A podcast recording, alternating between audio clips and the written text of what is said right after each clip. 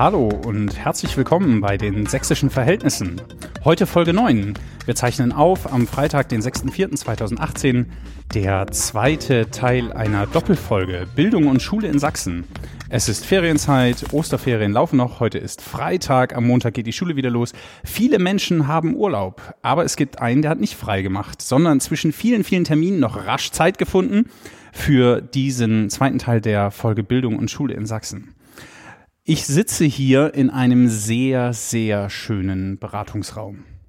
Und hinter mir, durch so eine Glasscheibe mit Rollos Gedöns getrennt, noch ein schöneres Büro und dahinter der Blick über die Elbe und auf das Altstadtpanorama von Dresden. Im Beratungsraum von Kultusminister Christian Piwatz und den darf ich jetzt vorstellen.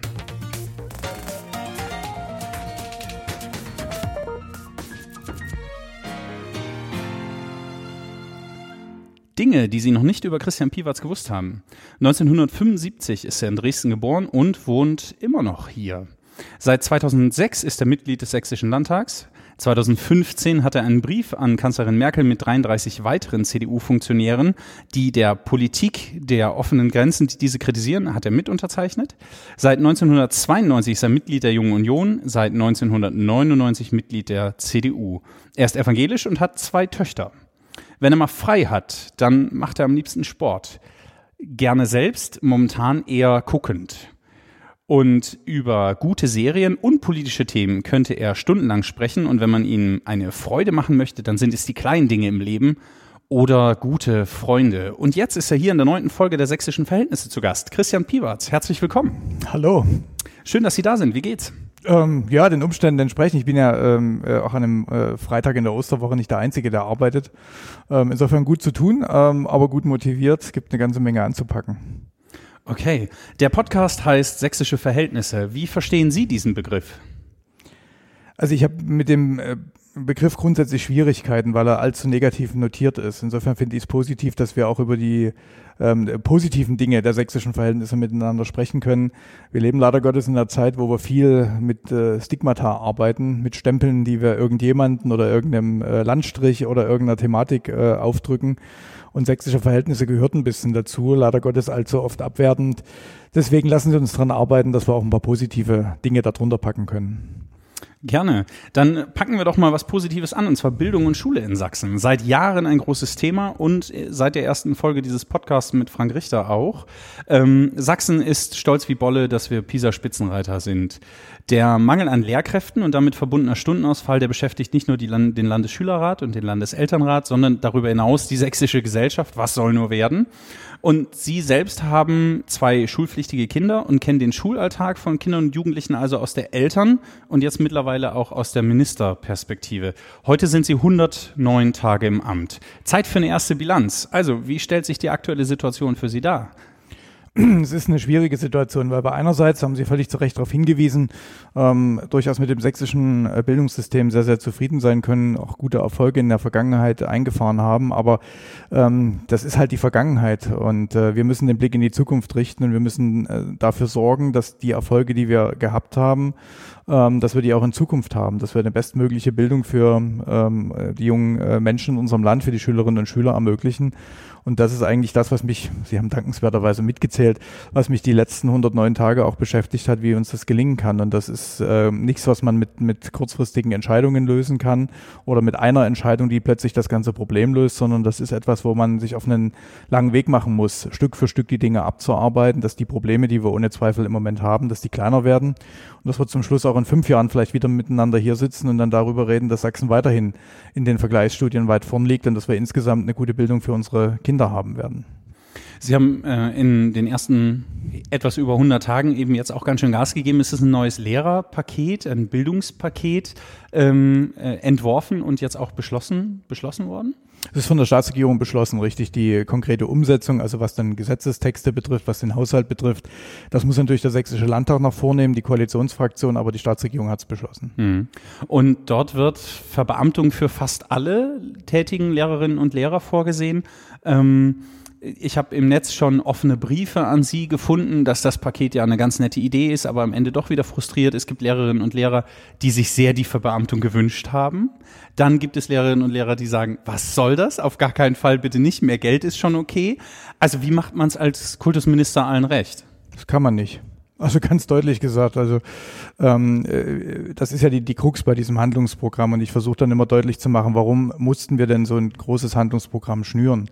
Äh, weil wir in der Situation gewesen sind, ähm, dass wir nicht mehr genügend junge Lehrerinnen und Lehrer für den Schuldienst im Freistaat Sachsen begeistern konnten. Die sind ähm, in die umgrenzenden äh, Länder abgewandert, die sind auch in die westlichen Bundesländer abgewandert.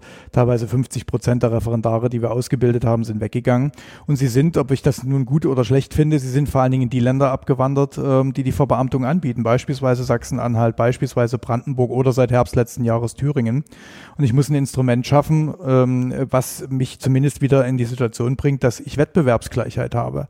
Dass ich sagen kann, ich bin vergleichbar und es, äh, ich habe die Chance, wieder mehr junge Leute für uns zu begeistern. Das geht nur mit der Verbeamtung und bei der Verbeamtung ist das Problem, die kann ich halt nur bis zu einer bestimmten Altersgrenze anbieten. Äh, wir werden uns jetzt auf die Altersgrenze von 42 verständigen, äh, wo wir insgesamt im deutschlandweiten Feld ähm, dabei sind, beispielsweise mit Nordrhein-Westfalen oder Baden-Württemberg wohl wissen, dass es da nicht alle trifft. Davon mal ganz abgesehen, dass eine Verbeamtung für einen Lebensälteren durchaus auch ähm, nachteilig wäre gegenüber dem Angestellten-Dasein, aber das wird, äh, das geht jetzt zu sehr in die Details rein. Ich habe natürlich eine große Schi ähm, äh, Schicht von Lehrern, äh, die übergroße Anzahl, die nicht in den Genuss der Verbeamtung kommen, ohne Zweifel. Und das sind vor allen Dingen diejenigen, die über viele Jahre das System gestützt haben, getragen haben, die es so erfolgreich gemacht haben. Und anders als andere Bundesländer die also die Verbeamtung eingeführt haben, Thüringen zuletzt, davor Mecklenburg-Vorpommern, die nichts für ihre Lehrer im Bestand gemacht haben, ähm, tun wir auch etwas für diejenigen, indem wir zum ersten Mal äh, Beförderungsstellen in die E14 ausbringen, dass man also funktionslos befördert werden kann als Lehrer, nicht nur mit einer mit einem Schulleitungsamt versehen. Wir werden Leistungsprämien zahlen. Wir sind gerade dabei, noch ein Zulagensystem wie, zu erarbeiten. Wie, stelle ich mir so eine Leistungsprämie vor? Also wer die meisten Einserschüler hat, der kriegt am Ende des Monats ein bisschen mehr? nein, nein, sondern es äh, geht darum, aber auch die genauen Regularien werden wir noch erarbeiten. Die, bei den Leistungsprämien, die haben wir schon in der Vergangenheit ähm, äh, teilweise ausgereicht, dort wenn finanziell finanzielle Mittel noch vorhanden gewesen sind. Jetzt werden wir das verstetigen. Der Schulleiter trifft dort eine Entscheidung, dass er halt äh, die Kollegen, die in besonderer Weise sich engagieren, dann, dann entsprechend honoriert zum Jahresende äh, in Absprache mit seinen örtlichen Personalräten, vielleicht auch mit der Schulkonferenz. Es gibt viele Schulleiter, die das äh, schon in der Vergangenheit sehr, sehr gut gemacht haben und denen traue ich das auch zu, dass sie das tun können. Also wir tun da etwas. Das Problem ist, was Sie in der vorhergehenden Frage angesprochen haben, dass es nie genug ist. Das ist dessen bin ich mir bewusst, das werde ich auch nicht schaffen können ähm, äh, weil wir ansonsten in finanzielle Dimensionen kommen, ähm, äh, die in keiner Weise mehr darstellbar sind und wir das eigentliche Ziel, junge Lehrer für den Freistaat Sachsen zu begeistern, dann auch ein bisschen aus dem Auge verlieren. Man darf eines nicht vergessen, bei all dem, wo Lehrer in besonderer Art und Weise für unser Gemeinwesen wichtig sind. Sie sind Teil des öffentlichen Dienstes und wenn ich über Angestellte im öffentlichen Dienst, wenn ich über Ausgleichszahlungen dort spreche, müsste ich sie logischerweise sämtlichen Angestellten im öffentlichen Dienst, auch denen, die hier beispielsweise im Ministerium sitzen, zahlen und spätestens dann ist klar, dass wir in, in finanzielle Dimensionen kommen, die wir beim besten Willen nicht mehr darstellen können. Und das ist die Krux, in der ich mich bewege, in der ich auch die Prügel im Moment äh, dafür abbekomme aus den Lehrerzimmern. Ich stelle mich der Diskussion, ich werde das auch immer wieder erläutern, was der Ansatz ist und dass wir trotzdem die Wertschätzung nicht nur in Worten ausdrücken, äh, wie uns das manche gerne vorhalten, sondern dass wir tatsächlich etwas tun, dass es immer mehr sein kann. Das steht sicherlich außer Frage. Das, was möglich gewesen ist, das haben wir getan. Wie haben Sie das, wie haben Sie das eingerührt? Also ähm, Frau Kultusministerin Kurt hat äh, sozusagen dafür gearbeitet. Herr Haubitz hat es dann richtig aufs Tablett gehoben. Und jetzt ist das ähm, Kultusministerium im selben Gebäude wie das Finanzministerium. Sind Sie dann zum Dienstantritt mal klopfen gegangen und haben gesagt, so, wir müssen jetzt mal hier irgendwie. Wie, wie haben Sie es angepackt? Na, also das, das, das grundsätzlich ist, dass man miteinander reden muss. Und ähm, die Thematik Verbeamtung ja oder nein ist ja kein neues Thema. Auch Herr Haubitz hat die Verbeamtung nicht als erster auf die Tagesordnung gesetzt. Die war schon länger in der Diskussion. Er hat es vielleicht auf die unkonventionellste Art und Weise getan. Ja, er hat es zum Schluss äh, dahingehend zugespitzt, dass irgendwann mal eine Entscheidung getroffen werden musste. Wie halten wir es denn damit? Tun wir es oder tun wir es nicht? Wir hatten in den äh, vergangenen Jahren und Jahrzehnten aus guten Gründen die Verbeamtung nicht mit dabei, weil sie auch äh, durchaus Risiken birgt, gerade auch für die nachfolgenden Generationen. Wir haben jetzt miteinander einen Weg gefunden, wo wir das aushaltbar ähm, äh, gestalten können. Ja, und äh, diese Frage musste einerseits entschieden werden und das Wichtige ist, dass man redet. Und das war auch mein allererster Weg noch in der Woche vor Weihnachten 2017, insbesondere mich mit dem Finanzminister zusammengesetzt und ich bin ihm sehr, sehr dankbar für die zwar immer verdammt harten Verhandlungen, aber trotzdem für die fairen und offenen Verhandlungen. Also, dass man auf Argumente eingegangen ist, dass man das abgewogen hat und zum Schluss sich überlegt hat, was ist der Weg, der uns am ehesten in die Lage versetzt, unser Problem zu klären. Und ähm, ja, lange äh, mit dem Finanzminister verhandelt, wobei so lang war das gar nicht. Es waren ungefähr drei Wochen, dann waren wir uns einig. Was für eine Verhandlung zwischen Kultus und Finanzministerium echt kurz ist. Also das ist, ja, wir haben das gut miteinander hinbekommen und äh, das zeigt auch das, das gute Miteinander, was wir in der Staatsregierung unter Michael Kretschmer haben. Und ich bin im Kollegen Hass dort wirklich sehr dankbar, äh, wie konstruktiv er dort mitgearbeitet hat. Und dann kam das eigentlich Schwierige, das, aber das gehört zur Politik nun mal dazu, ähm, dass auch auch im parlamentarischen Raum äh, zu verankern, insbesondere in den Koalitionsfraktionen, dort zu einem gemeinsamen Weg zu kommen. Das hat dann noch mal ein bisschen länger gedauert, aber ähm, zum Schluss, wenn das Ergebnis stimmt, dann war es alle Mühe wert, die wir äh, da rein investiert haben. Und das gehört äh, schlussendlich zur Jobbeschreibung dazu, dass man sich genau solchen Dingen auch, aus, äh, auch in, äh, stellt, sich damit beschäftigt und im Zweifel auch mal bis nach Mitternacht sitzt, um dann zum Schluss zu einem Ergebnis zu kommen. Hm. Jetzt gibt es äh, außen Unzufriedenheit, Zufriedenheit, je nachdem, wenn man fragt. Ich habe im Freundeskreis jüngere äh, Lehrerinnen und Lehrer, die gerade Referendariat machen, die freuen sich gerade wie Bolle und sagen sich sauber, wir haben eine Zukunft in Sachsen, auch für unseren Berufszweig, für unser Berufsfeld. Und darunter sind Grundschullehrerinnen, Lehrerinnen und, und Oberstufenlehrer. Ähm, und ich habe aber auch im älteren Freundeskreis Menschen, die das nicht mehr trifft. Also die sind eher unzufrieden. Äh, was sagen denn Sie selbst auf einer Skala von 1 bis 10? Wie zufrieden sind Sie mit dem Paket? Ich kann erst wirklich vollständig zufrieden sein, wenn es ähm, den Erfolg bringt, den wir brauchen. Also nicht nur den wir wollen, sondern den wir brauchen. Erst dann kann ich zum Schluss eine endgültige Entscheidung treffen. Äh, ich bin erstmal froh, dass wir uns geeinigt haben, dass es dort eine Lösung gibt. Mhm. Jetzt ist die eigentlich wichtige Aufgabe, dass das, was wir beschlossen haben, auch tatsächlich umgesetzt wird. Und da arbeitet jetzt gerade mein Haus mit, mit wirklich großen Kräften und noch teilweise über die Kräfte hinaus, äh, damit das zum 1.1.2019 möglichst schnell und möglichst reibungslos funktioniert.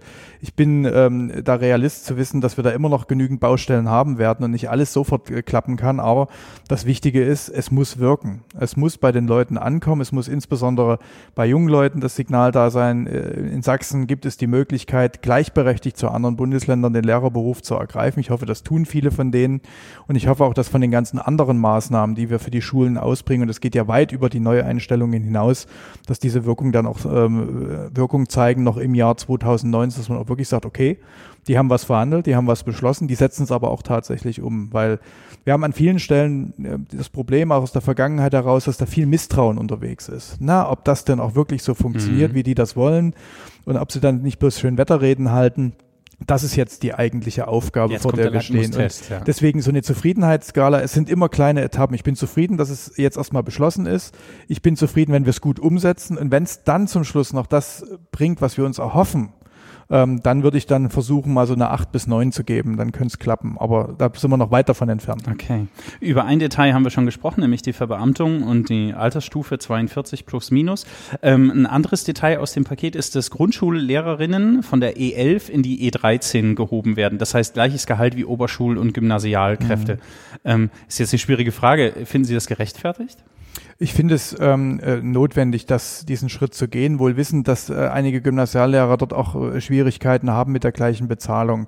Ich sage dann aber immer, wir haben es mit sehr unterschiedlichen Schularten zu tun und damit auch sehr, sehr unterschiedlichen Anforderungen an die Lehrerschaft. Während natürlich der Gymnasiallehrer, ich benutze diesen Begriff bewusst, auch für die Elitenbildung zuständig ist, wirklich am oberen Ende unserer schulischen Laufbahn ähm, auf hohem Niveau äh, Wissen vermittelt ähm, an die Schüler, ähm, sind beispielsweise die Grundschullehrer dabei, sag mal, auf der breiten Basis mit Kindern umgehen zu müssen. Und wir haben leider Gottes die Situation, dass die Schülerschaft heterogener geworden ist, dass sie mit ganz unterschiedlichen eigenen Biografien zu uns kommen, ganz unterschiedlichen Bildungsvorstufen in der Kita oder zu Hause und Grundschullehrer quasi die ersten nach den Erzieherinnen und Erziehern in den Kitas sind, die damit umgehen müssen. Ähm, sie müssen das Thema Migration bewältigen. Stichwort, ähm, wie bekomme ich ein Kind nach einer Vorbereitungsklasse, wo es erstmal Deutsch gelernt hat, in so eine Klasse integriert. Aber noch viel wichtiger, das gesamte Thema Inklusion beginnt an der Grundschule. Davon wird ein Gymnasiallehrer relativ wenig erfahren. Er hat zwar mit Integration zu tun, aber weniger mit Inklusion. Und das alles muss ein Grundschullehrer abfedern. Enger Kontakt mit den Eltern, gerade was auch die Bildungsberatung betrifft hinsichtlich der weiterführenden Schulen. Und ähm, ich glaube schon, dass es dort auch gerechtfertigt ist, dort ähm, die E13 vorzusehen. Im Übrigen ähm, ist das etwas, was jetzt äh, sicherlich auch deutschlandweit passieren wird. Brandenburg hat es schon angekündigt, Nordrhein-Westfalen will es jetzt auch tun. Ähm, wir haben für einen kurzen Moment mal die Situation, dass wir in der Bezahlung der Lehrer bei den Grundschullehrern Sachs äh, deutschlandweit vorn dabei sind hat natürlich auch ein bisschen den Punkt, dass wir vielleicht dort den einen oder anderen auch für Sachsen begeistern können. Aber ich glaube, die Arbeit der Grundschullehrerinnen und Grundschullehrer, auf die ja alle anderen Lehrer aufbauen zum Schluss, auch der Gymnasiallehrer, diese Arbeit können wir damit entsprechend würdigen. Deswegen haben wir es auch miteinander vereinbart. Gibt es in dem, in dem ähm, Lehrerpaket oder in dem Bildungspaket noch einen anderen Aspekt, auf den Sie, wo Sie sehr zufrieden sind, worauf Sie stolz sind, worauf Sie ähm, gucken und sagen 109 Tage und das steht drin?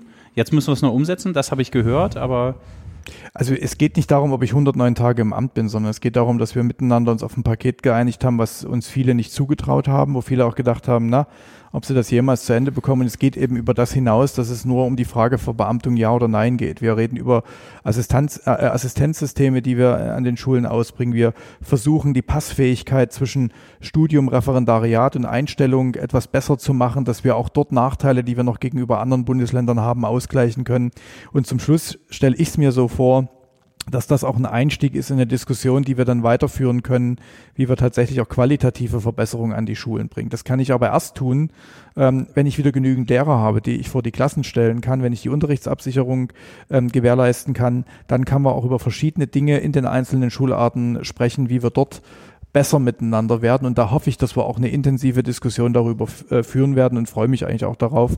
Ähm, das ist auch meine Einladung ganz ausdrücklich für das System Schule sieht das ja ganz gut aus. Also es wird Fach, in die Fachkräftegewinnung investiert. Man versucht junge Menschen nicht nur in Sachsen zu halten, sondern auch äh, herzuzulocken. So, das ist ja großartig.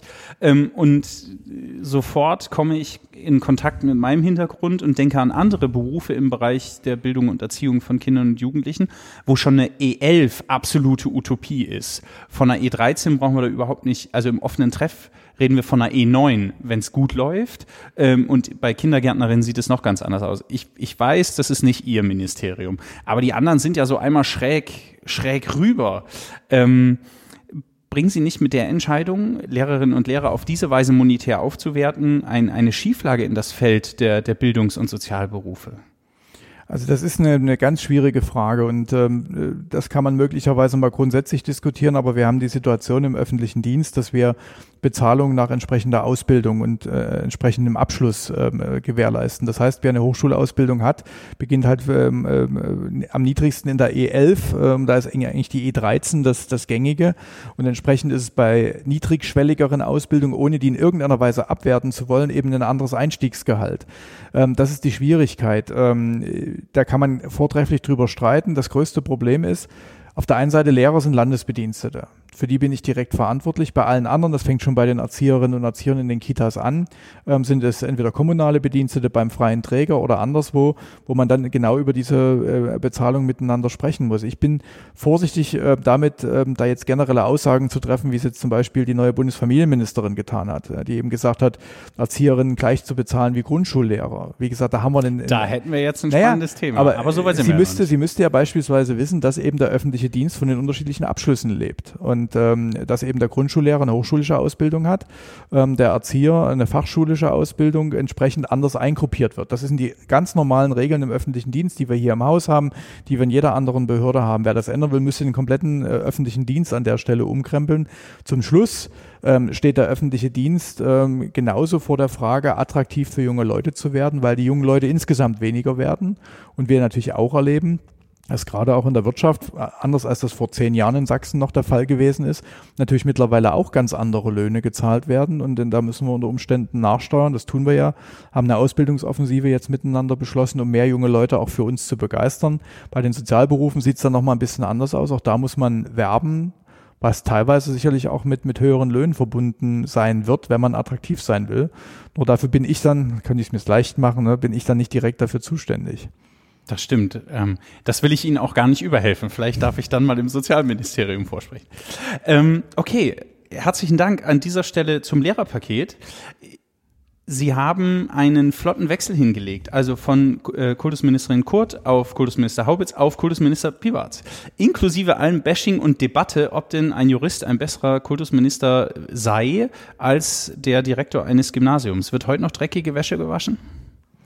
Ja, ich meine, ich, ich begleite ein öffentliches Amt und noch dazu eins, was mit dem sehr, sehr viele Menschen im Freistaat Sachsen in irgendeiner Weise in Berührung sind. Entweder 32.000 Lehrer, ähm, die ähm, über 350.000 Schüler, die Eltern, die Großeltern. Also jeder hat irgendwo mit Bildung zu tun. Entsprechend ist natürlich ein Kultusminister einer, an dem man sich wunderbar ähm, reiben kann, äh, den man kritisieren kann ähm, und äh, wo man eine ganz eigene Meinung hat. Ähm, insofern gehört es dazu, dass man dort äh, Kritik auch bekommt. Das ist, ist selbstverständlich für die Entscheidungen. Ähm, ich würde mir wünschen, ähm, also nach 109 Tagen ist das jetzt etwas anders sicherlich. Was mich ein bisschen gestört hat, war am Anfang kaum ein Tag im Amt schon war klar, der kann es nicht ähm, dass Leute wenigstens mal die Chance geben, ähm, äh, dass man zeigt, ob man es kann. Ich habe dann immer geschrieben, auch bei Facebook, ähm, äh, be äh, bewertet mich am Ende äh, der Arbeit oder bewertet mich nachdem ihr meine Arbeit gesehen habt, dann könnt ihr immer noch äh, negativ über mich berichten. Ähm, aber wie schnell halt öffentliche Meinungen gemacht werden, das ist halt, das muss man hinnehmen. Dafür steht man in der Öffentlichkeit, das hat man sich als Politiker und teilweise auch rausgesucht. Insofern gibt es da kein Jammern. Ähm, ich kann mit Kritik, denke ich, ganz gut umgehen. Am liebsten ist es mir, dass man sie im Gespräch äußert, dann kann man reagieren. Das sind erstaunlicherweise immer dann auch die Fälle, wo sehr konstruktive Dinge dann bei rauskommen. So das eine oder andere Geflame bei Facebook, ja, das liest man dann, da liest man dann auch drüber weg.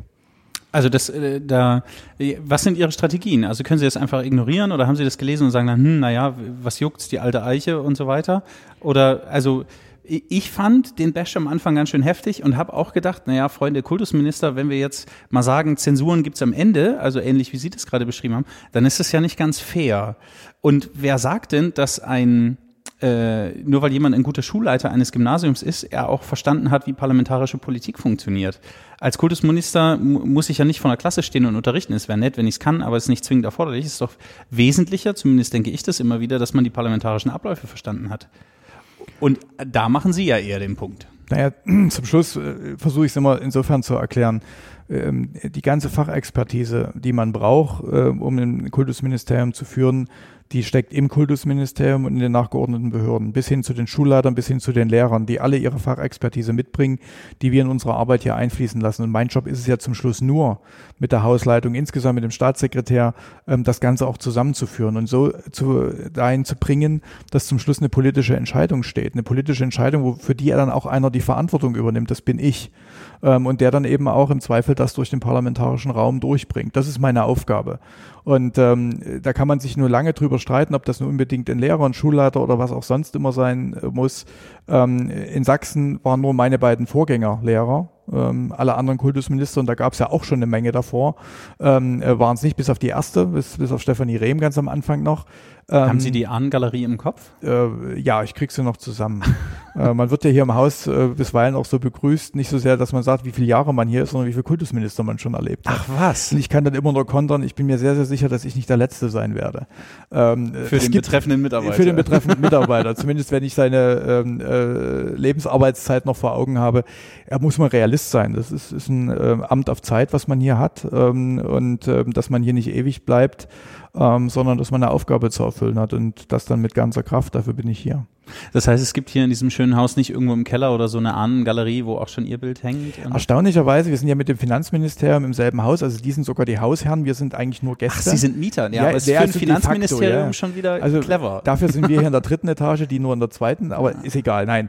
Ähm, die sind halt die Hausherren und die haben natürlich eine ganz andere Ahnengalerie und da gibt es hier einen großen Beratungsraum, Echt? wo schon aus dem Königreich Sachsen die, die sächsischen. Finanzminister in einer Reihe sind. Ähm, bei Kultusministern gibt es diese Ahnengalerie nicht, auch weil es diesen klassischen Kultusminister äh, noch gar nicht mal so lange gibt. Ich glaube, die ersten Kultusminister gab es, glaube ich, in der Zeit der Weimarer Republik oder sowas ähnliches. Also da ist die, die Tradition gar nicht so lang, ähm, äh, aber auf Ahnengalerien haben wir verzichtet. Okay, aber können Sie denn, ähm, wenn Sie in der Schule stehen, können Sie so eine neue digitale Tafel bedienen? Wissen Sie, ich habe es noch nicht gemacht, nein. Nee, das wäre mal, das wäre mal ein Adventure. Äh, ja, wobei man auch da schauen muss, ähm, äh, inwieweit ist das nicht auch schon wieder ein Auslaufmodell. Also ich habe jetzt schon durchaus mit Schulleitern gesprochen, so nach dem Motto Whiteboard Whiteboards, digitale Tafeln. Nee, wir würden da gerne was anderes machen wollen. Also die dann schon in mhm. Richtung Tablet für, für jeden Schüler gehen. Mhm. Da können sie es besser äh, ähm, darstellen in Monitor und das würde dann schon reichen. Okay. Aber sicherlich äh, werde ich da mal eine Nachhilfe nochmal nehmen müssen, um ähm, dann auch sowas bedienen zu können. Zumindest offen für so, solche Technik bin ich jederzeit. Ja.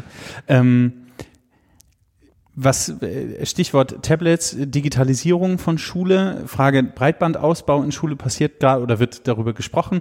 Ähm, äh, ich habe gestern bei Facebook und Instagram gefragt, Sie haben es ja auch gesehen, ähm, ob es Fragen gibt an Sie und da fragte jemand, der auch für die CDU arbeitet, ob nicht Schulen die, die Digitalisierung oder der Anschluss von Breitband an Schulen, die näher dran sind, vorgezogen werden könnte. Wie ist da der Plan? Was also, ist mit näher dran sein gemeint? Keine Ahnung, da liegt das Erdkabel schon an und man so. muss nur noch mal an die Krokodilklemme ja. anflanschen oder so. Ich weiß auch nicht genau.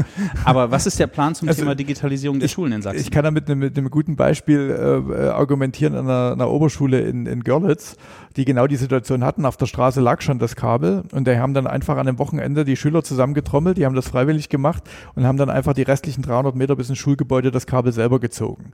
Äh, also geht, wenn man will. Das Grundproblem ist aber natürlich ungleich äh, schwieriger, weil wir natürlich äh, nicht nur darüber reden, jetzt jede Schule mit 50 Mbit oder 100 Mbit anzuschließen. Das klingt zwar ein bisschen mehr. Hm. für den Privathaushalt ganz nett, aber für so eine Schule mit zig Klassenzimmern, die dann auch noch parallel digitale Bildungsinhalte ähm, erleben wollen, da äh, reden wir über Gigabit-Anbindung. Anwendungen. Das heißt, ich brauche Glas, äh, Glasfaser zwingend. Ähm, alle anderen Technologien sind maximal Übergangstechnologien und da ist die spannende Frage, wie schnell kann das kommen und vor allen Dingen, wer bezahlt es. Der Bund hat das lange angekündigt. Es ist jetzt dringend notwendig, dass dieser Digitalpakt, der ja schon unter Frau Wanka vor zwei Jahren beschlossen wurde, dass der jetzt endlich auch Wirksamkeit entfaltet, dass die Gelder kommen.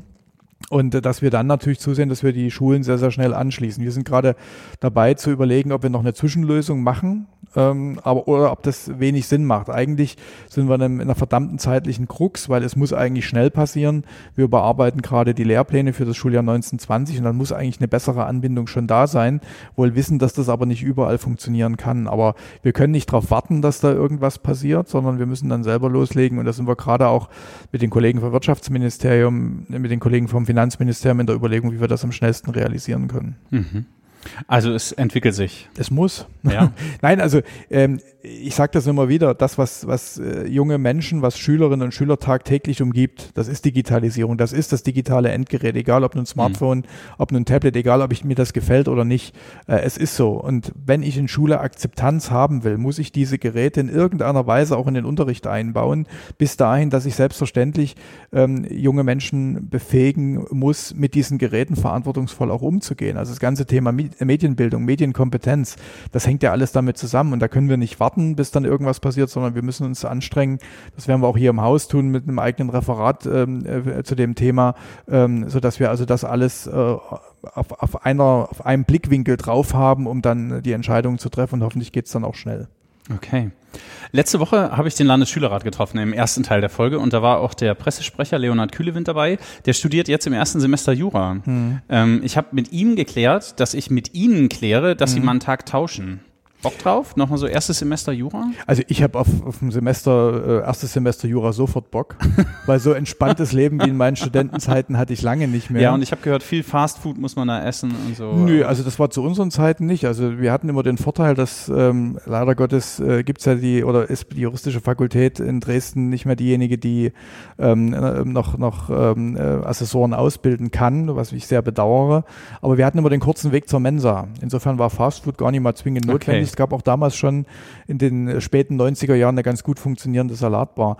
Das, die, die entscheidende Frage ist weniger, wie ich mich fühle an der Uni. Ich würde mich, glaube ich, wohlfühlen, obwohl ich. Aber wie ging es Leon und hier? Ja. ja, also ich lade ihn gern mal ein. Früh 8.30 Uhr Dienstbeginn, das dürfte für einen Schüler noch entspannt sein. Ja. Und dann kommen wir irgendwann so 22 Uhr nach Hause und dann im Stundentakt jedes Mal die Hauptaufmerksamkeit auf einen selbst.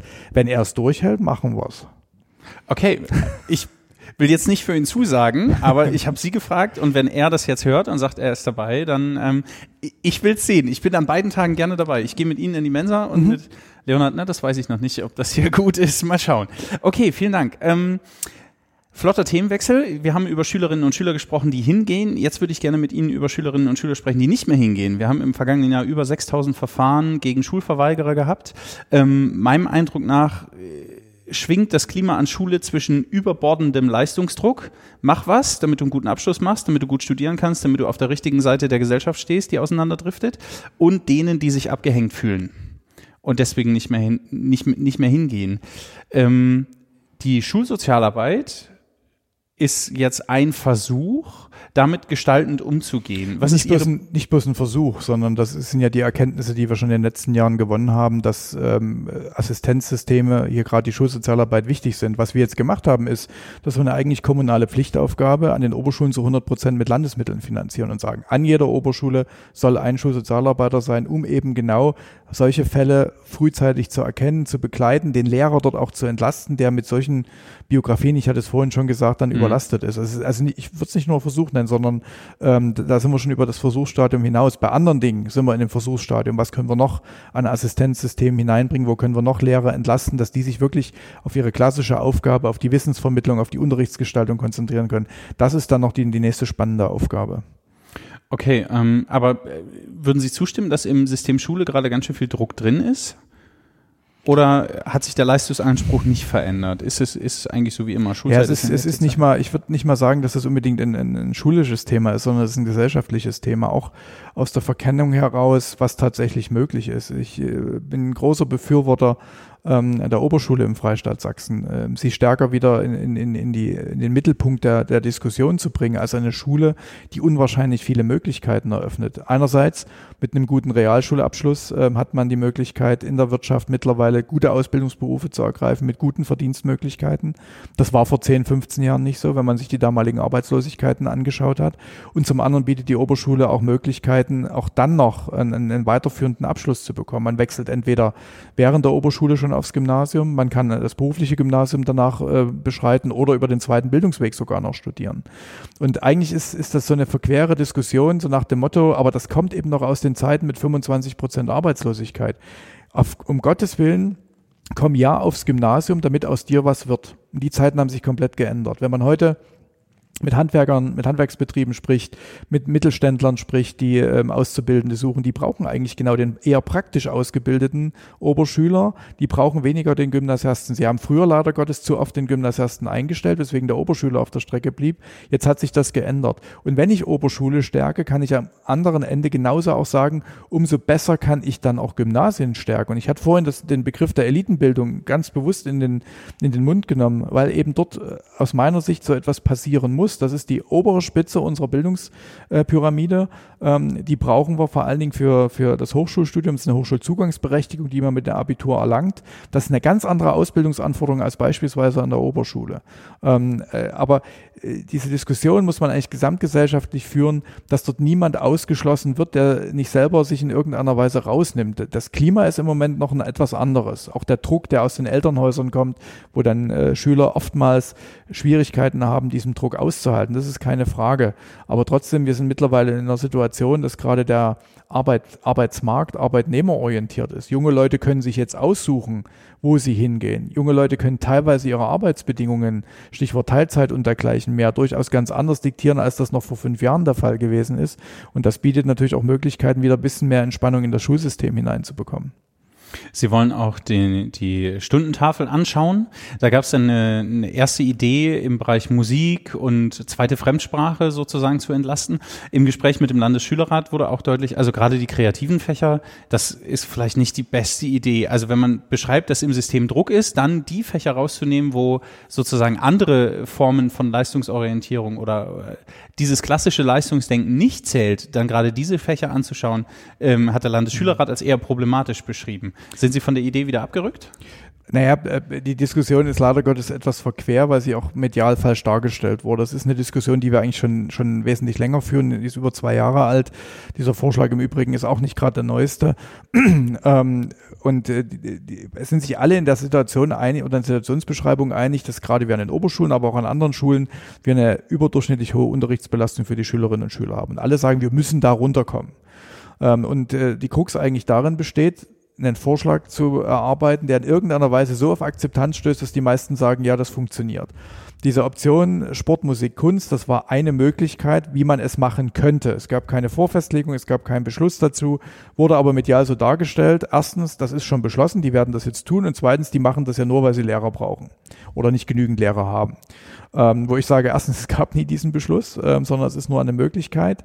Und zweitens, wenn ich ähm, den größten Bedarf an Natur, in den Naturwissenschaften habe, in der Mathematik und Ähnlichem, dann wäre ich ja eigentlich mit dem Klammersack gepudert, wenn ich nur ausgerechnet Sportmusik und Kunst als äh, Kürzungsvorschlag nehme. Insofern ist das auch ein bisschen verquer dargestellt worden. Ähm, wir sind jetzt in der Schwierigkeit. Erstens, die, die öffentliche Meinung ist natürlich vorgeprägt, nicht gerade positiv bei dem gesamten Thema. Es wird schwerfallen, dort eine, eine Möglichkeit zu erarbeiten, die es überhaupt die überhaupt die Chance hat auf eine, eine, eine ja, auf einen Konsens in der Gesellschaft diesbezüglich. Ähm, wir sind jetzt gerade dabei, im Haus Möglichkeiten durchzuprüfen, was geht, was geht nicht. Ähm, ich will das nochmal ganz deutlich sagen, es gibt dort keine Vorfestlegung oder gar irgendeinen Beschluss. Wir sind an der Erarbeitung. Ähm, Im Handlungsprogramm ist klar gesagt, wir versuchen vier Prozent ähm, Unterrichtsbelastung nach unten zu nehmen. Ob uns das gelingt, wie uns das gelingt, da sind wir gerade in der internen Beratung. Ich gehe aber davon aus, dass wir, wenn wir intern Lösungsmöglichkeiten haben, dass wir die dann entsprechend auch ähm, nach außen kommunizieren, darüber auch diskutieren und nicht von oben herab da irgendetwas entscheiden werden. Ich habe einen ganz heißen Tipp für Sie. Physik. Da kann man, kann man ganz, ganz viel einsparen. Und ja, es gibt bestimmt eine App dafür, ganz äh, bestimmt. Also ich gehe davon aus, dass es Apps dafür gibt. ähm, es gibt für so viele Dinge Apps und wo wir dann merken, wenn wir nur uns nur auf Apps verlassen, wird es nicht mehr funktionieren. Ich als ehemaliger Physik-Leistungskursler, da haben sie natürlich einen ganz schlechten Stand. Nein. Oder aber, gut recherchiert, je nachdem. Ja, das, das Grundproblem ist, ähm, gerade bei den, bei den sogenannten Kernfächern, habe heute gerade mit den Sportlehrern äh, diskutiert, die sagt, naja, wenn du schon äh, äh, Mathematik oder Physik als Kernfächer bezeichnest, was sind dann die anderen Fächer? Aber sag mal, wenn die mehr Wochenstundenfächer, um es mal so zu formulieren, wenn ich an die rangehe, da ist Mathematik, da ist Deutsch, da ist die Naturwissenschaft, da ist die erste Fremdsprache dabei, ähm, dann habe ich natürlich eine ganz andere Diskussionslage. Also angenommen, ich würde sagen, wir kürzen bei Mathematik. Wir gehen im Lehrplan von den Anforderungen nach unten, eine Wochenstunde kann wegfallen. Herrlich würden vielleicht einige sagen, herrlich, wüsste ich ganz genau, dass ich sofort wieder die Universitäten da mhm. habe und sage, Moment mal, wir haben jetzt schon teilweise Schwierigkeiten, gerade in der Mathematik, Unsere die Tutoren Abiturienten dahin ja, genau. zu bekommen, dass sie überhaupt studierfähig sind. Warum macht ihr das wieder? Und ja. das meine ich mit dieser Krux, vor der wir da stehen, es irgendeine Lösung zu erarbeiten, wo möglichst viele noch sagen können, in Ordnung, wir verstehen das ähm, und wir würden das auch mittragen. Also es ist, ist de facto die Quadratur des Kreises, da wären wir dann wieder fast bei der Mathematik. Müssen wir mal gucken, ob uns das gelingt. Okay.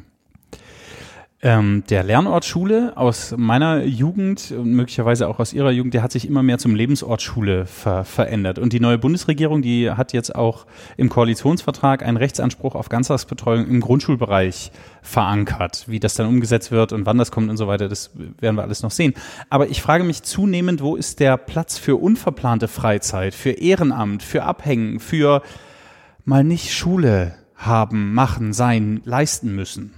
Wie mhm. machen wir das in Zukunft? Also ich äh, kann die Frage nur voll und ganz unterstützen. Ich halte das für eine schwierige äh, Entwicklung, die wir dort haben, weil wir äh, diesem Allmachtsgedanken hinterherhängen, der Staat wird es schon richten. Wir überantworten die Kinder möglichst früh dem Staat und der kümmert sich dann allumfassend um sie. Das geht ja bis dahin, dass Frau Giffey jetzt in Berlin schon äh, eine Kindergartenpflicht in, in, in, in, in die Forderungen aufgenommen hat. Und da sage ich also Vorsicht an der Bahnsteigkante. Ein Blick ins Grundgesetz und die sächsische Verfassung schärft das Rechtsbewusstsein. Da steht ganz klar drin, dass ähm, die, die Erziehung und die Bildung von Kindern zuvörderst Aufgabe der, der Eltern ist. Und ähm, wir müssen darüber diskutieren, wie wir Eltern wieder stärken können, ihrer Verantwortung dort nachzukommen.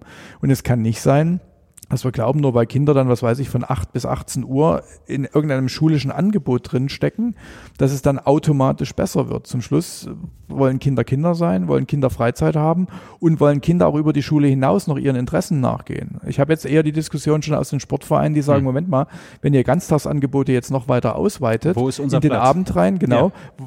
wie kommt dann ein Kind noch zu mir in den Verein und engagiert genau. sich da? Wird später mal Trainer, Übungsleiter, ne, mal die ganz weite Schiene gedacht. Also ich bin da, bin da äh, grundskeptisch, ob uns das ähm, äh, auf den richtigen, auf die richtige Bahn bringt, dass wir über Ganztagsangebote weiter reden müssen. Ähm, ähm, das ist überhaupt nicht die Frage, aber nicht unbegrenzt ausdehnen und schon gar nicht zu einer Pflicht machen. Mhm. Etwas, was Sie aber jetzt verpflichtet, ist äh, das nächste kleine Spiel, entscheiden oder leiten. Mhm.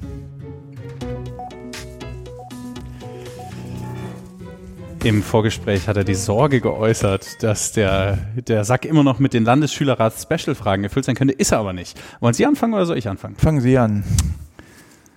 Gut. Los geht's. Lieber ein tolles Haus in einer heruntergekommenen Gegend oder ein heruntergekommenes Haus in einer feinen Gegend haben, sprach ich mit Blick auf die Altstadtkulisse. Schön wohnen und auf Kacke gucken oder Kacke wohnen und auf schön gucken, ist die Frage.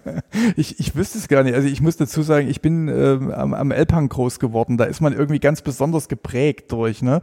Ähm, einerseits unwahrscheinlich schöne Lage, aber gerade zu DDR-Zeiten eine, eine Baustruktur, die teilweise mehr als marode gewesen ist.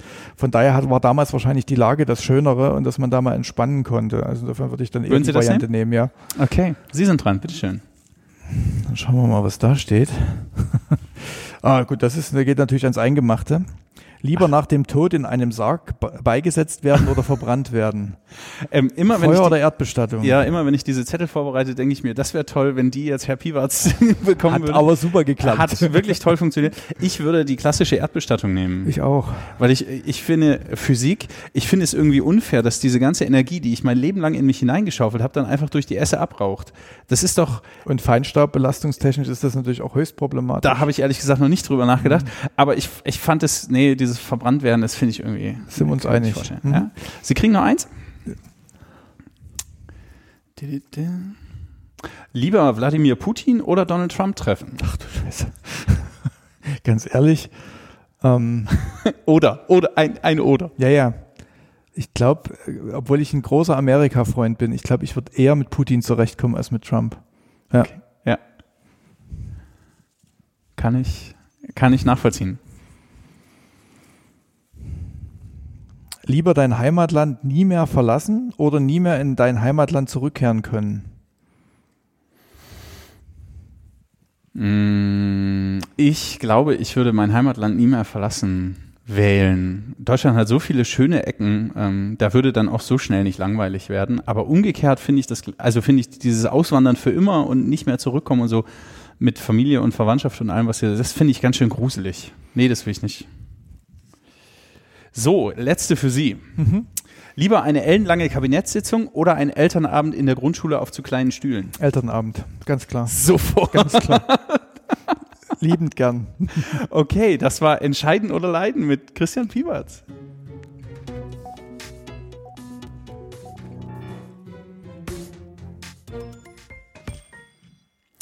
Wir kommen zum Ende der Sendung. Entscheiden oder leiden ist immer die Zäsur.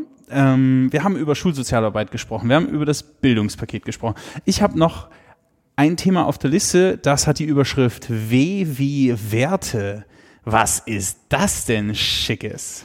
Klingt erstmal größer, als es dann tatsächlich ist. Es geht um das ganze Thema äh, politische Bildung. Ist ein Handlungskonzept, was noch unter meiner Vorvorgängerin, also Frau Kurt, entstanden ist, ähm, äh, mit insgesamt 31 Handlungsempfehlungen, wie wir das Thema politische Bildung gerade im schulischen Kontext äh, besser verankern können. Mit ganz unterschiedlichen Maßnahmen. Da geht es auch um innerschulisches Leben. Ähm, aber schlussendlich ähm, geht es um die Frage, wie bekommen wir junge Leute stärker dazu, Demokratie einerseits zu verstehen, die Vor-, aber auch die Nachteile kennenzulernen und wie ähm, können wir sie ertüchtigen, demokratische Teilhabe auszuüben. Und das ähm, sind jetzt 31 Handlungsempfehlungen, die wir Stück für Stück umsetzen wollen.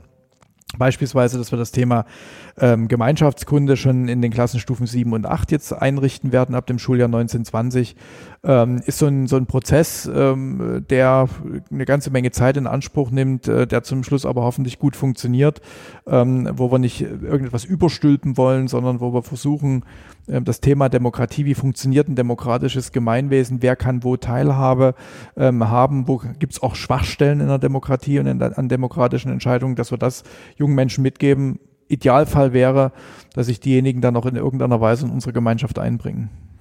Okay, ähm, Schule ist aber jetzt per se kein demokratischer Ort.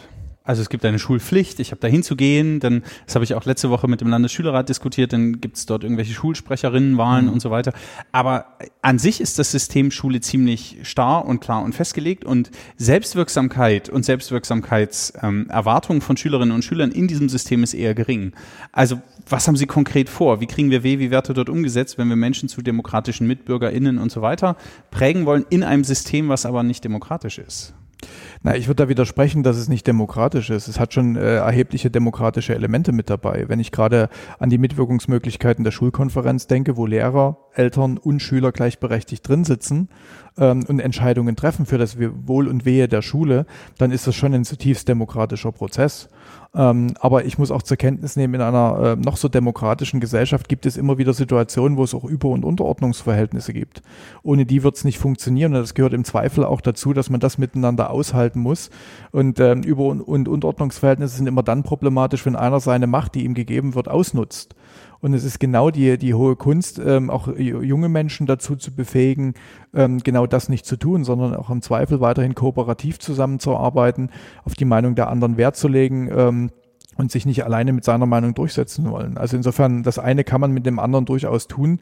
Ähm, und ähm, also wir werden Schule nicht zu einem vollständig basisdemokratischen Ort machen. Dann äh, brauchen wir mit Schulpflicht und dergleichen mehr gar nicht mehr anfangen.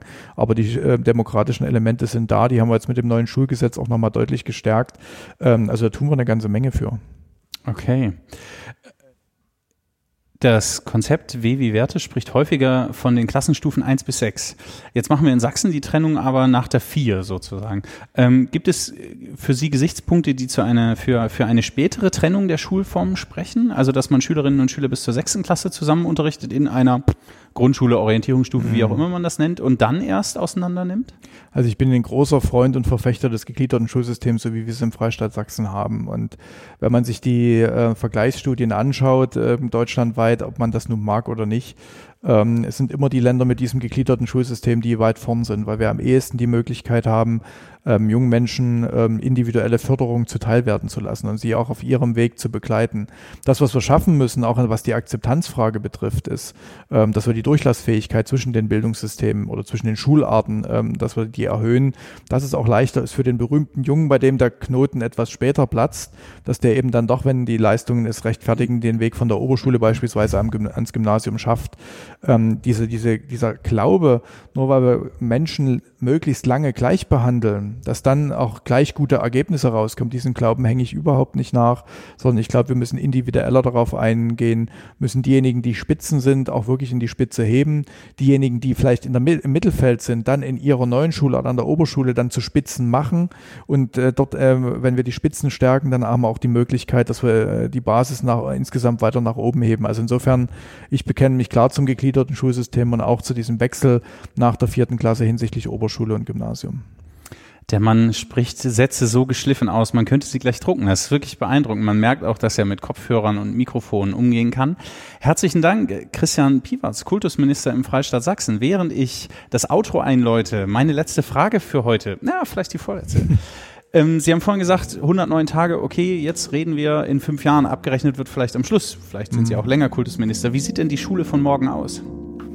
Ja, die Schule von morgen äh, müssen wir auf jeden Fall so bauen, dass sie das, was junge Menschen dann später im Leben erwartet, dass sie darauf vorbereitet sind. Und das bedeutet, dass es eine, eine Welt ist, die sehr, sehr vielfältig ist, die viele Möglichkeiten bietet, die aber auch viele Risiken bietet.